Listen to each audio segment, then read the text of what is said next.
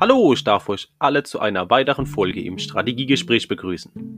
Mein Name ist Christian Doser, ich bin Stratege aus Leidenschaft, Digital-Transformationsmanager, OKR-Master und Trainer. Und in der heutigen Folge wollen wir uns mit dem Thema Objectives and Key Results, also OKR, beschäftigen. Was geht es da genau? In welchem Kontext kann man OKRs in der Strategieentwicklung einsetzen? Und wie sieht so ein typischer Ablauf von einem OKR-Framework aus? Ich wünsche euch viel Spaß bei der Folge. Wenn sie euch gefällt, lasst mir ein Abo da. Und jetzt wünsche ich euch viel Spaß.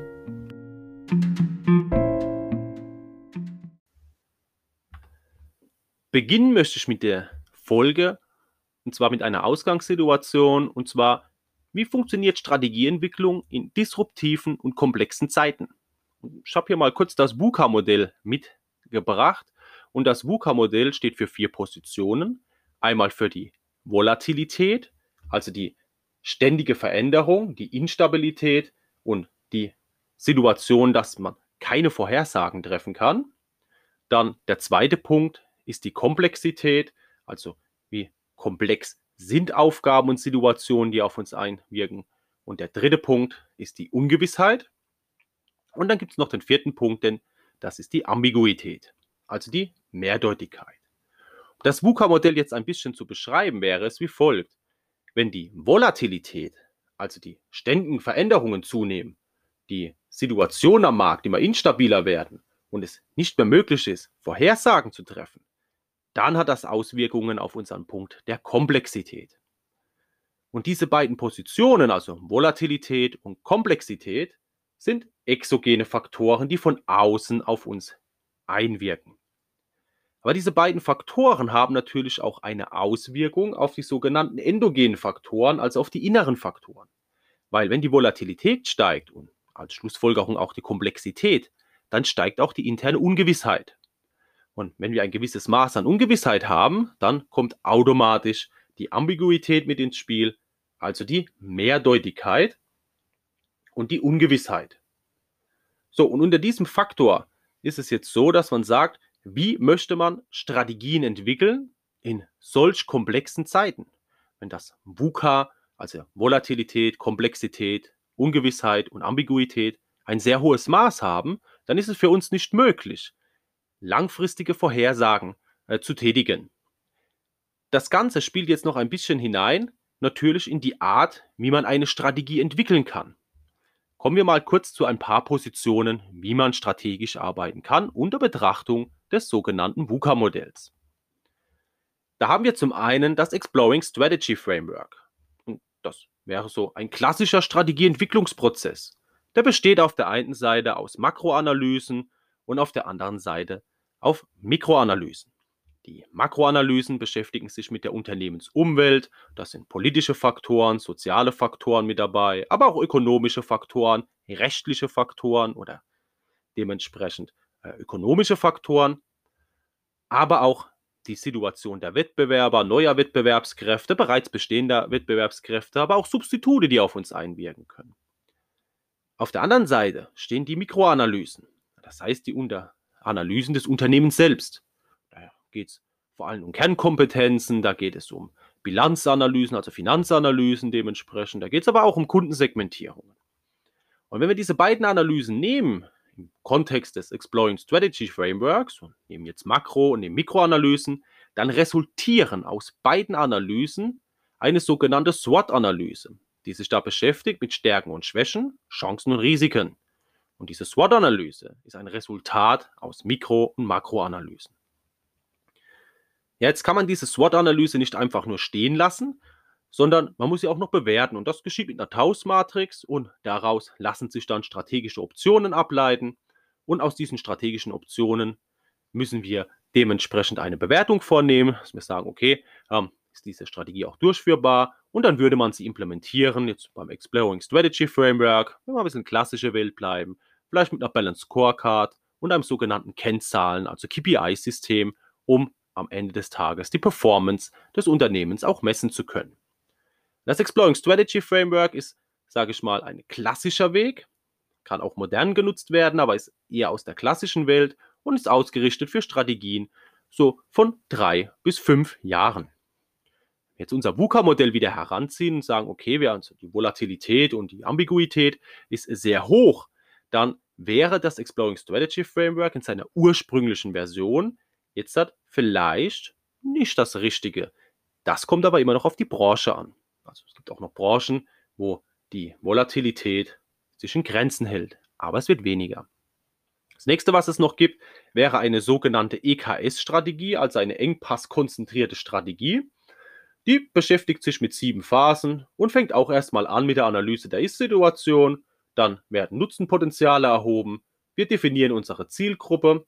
Wir machen eine Engpassanalyse, haben Innovationsstrategien und Kooperationsstrategien und am Schluss auf konstante Grundbedürfnisse einzugehen.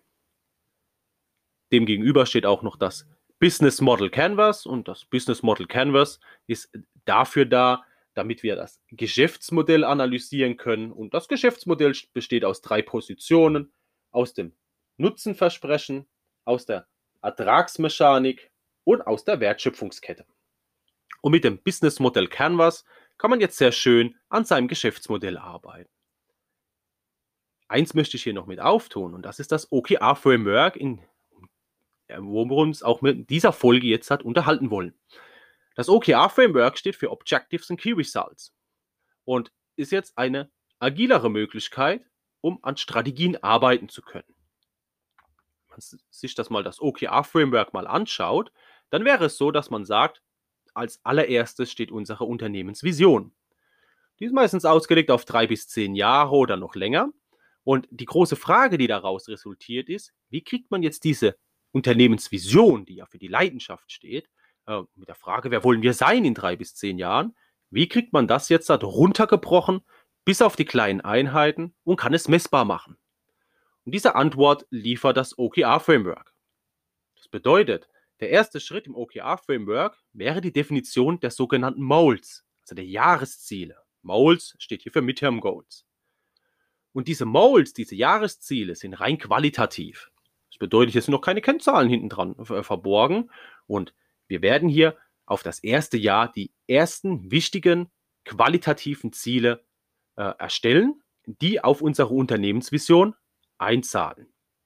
Der zweite Schritt, Schritt wäre im OKR so ein sogenanntes OKR-Planning. Das bedeutet, im OKR-Planning geht es jetzt einen Schritt weiter, dass wir sagen, wir wollen nicht das Jahr betrachten, sondern wir fragen uns jetzt, was wären aus diesen Jahreszielen wiederum die wichtigsten Ziele für die nächsten drei Monate. Und das geschieht, indem man sogenannte Objectives formuliert. Auch diese Objectives sind rein qualitativ und beschäftigen jetzt hat, was sind die wichtigsten Ziele in den ersten drei Monaten, die wiederum auf die Jahresziele einzahlen. Ja, aber jetzt reden wir nur über qualitative Ziele. Und am Ende des Tages muss das Ganze ja auch irgendwo messbar sein.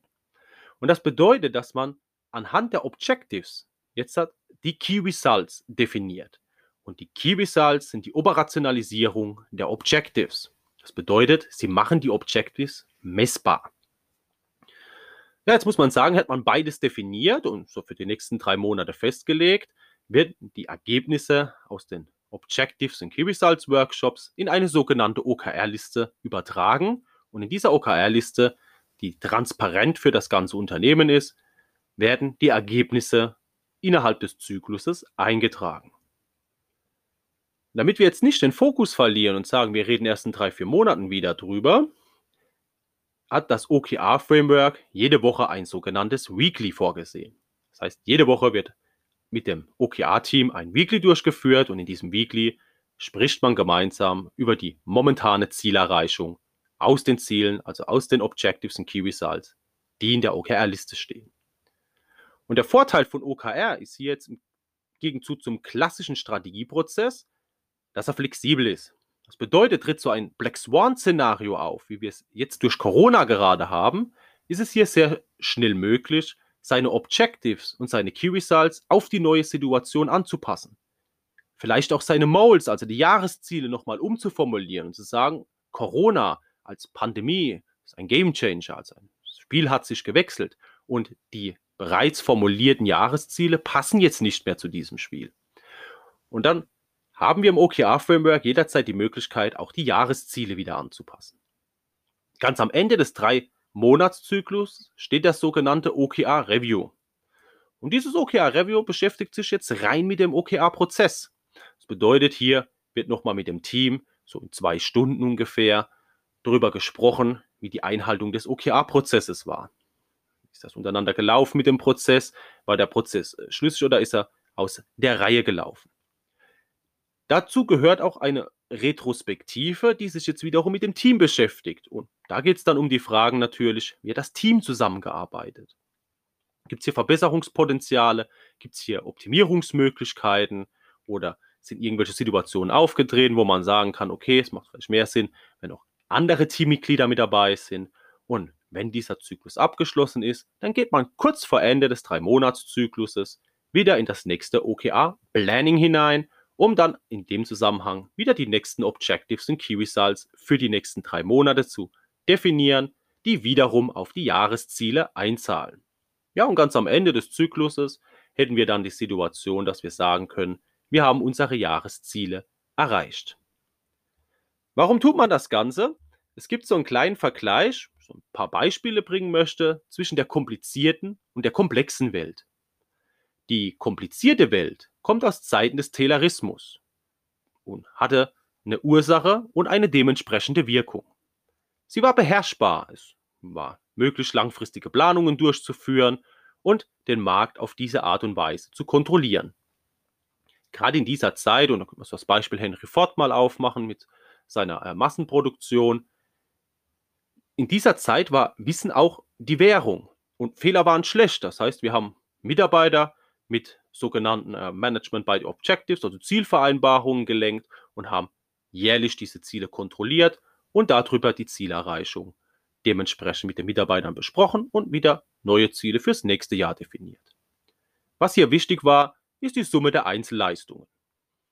Ja, jetzt leben wir aber nicht mehr in einer komplizierten Welt, sondern in einer komplexen Welt. Und der komplexen Welt zählt nicht mehr Ursache, Wirkung. Hier ist Überraschung. Also, auch Corona wäre eine Überraschung gewesen. Man sagt, okay, hups, auf einmal ist alles anders da.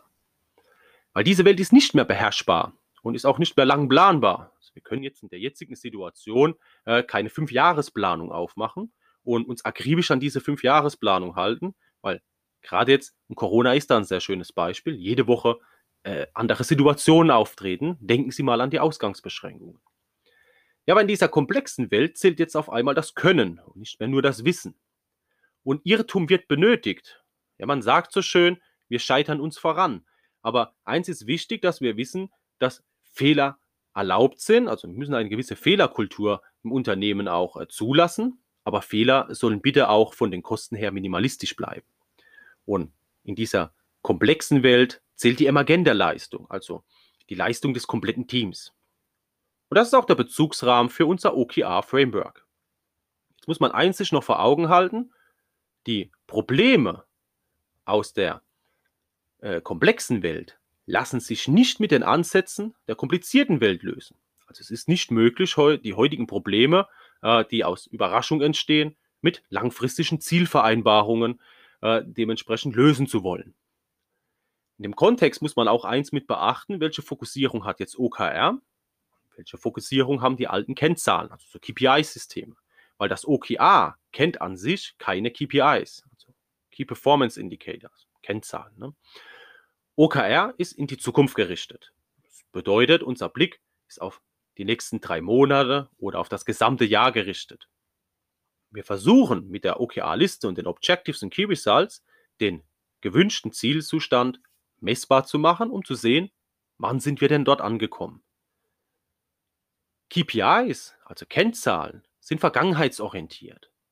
Jetzt kommt immer die große Frage mit hoch, ja, gibt es denn im OKR jetzt keinerlei KPIs mehr?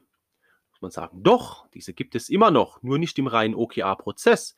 Aber die OKRs sind wichtig, weil über die OKRs messen wir ja die Performance des Unternehmens. Und dies ist wiederum am Ende des Tages natürlich wichtig, dass wir sehen, ob wir mit unseren strategischen Ausrichtungen auch die gewünschte Performance erreicht haben. Also kann man abschließend sagen, dass auch im OKR die KPIs ihre Daseinsberechtigung haben. So, ich hoffe, ich konnte Ihnen das Thema OKR etwas näher bringen. Ich hoffe, die Folge hat Ihnen Spaß gemacht und Sie konnten was mitnehmen. Wenn Sie noch mehr Folgen von meinem Podcast hören wollen, dann äh, besuchen Sie Spotify, Apple Music oder äh, Google Podcast oder meine Homepage unter www.christiandoser.com. Ich wünsche noch eine gute Zeit und bis zur nächsten Folge.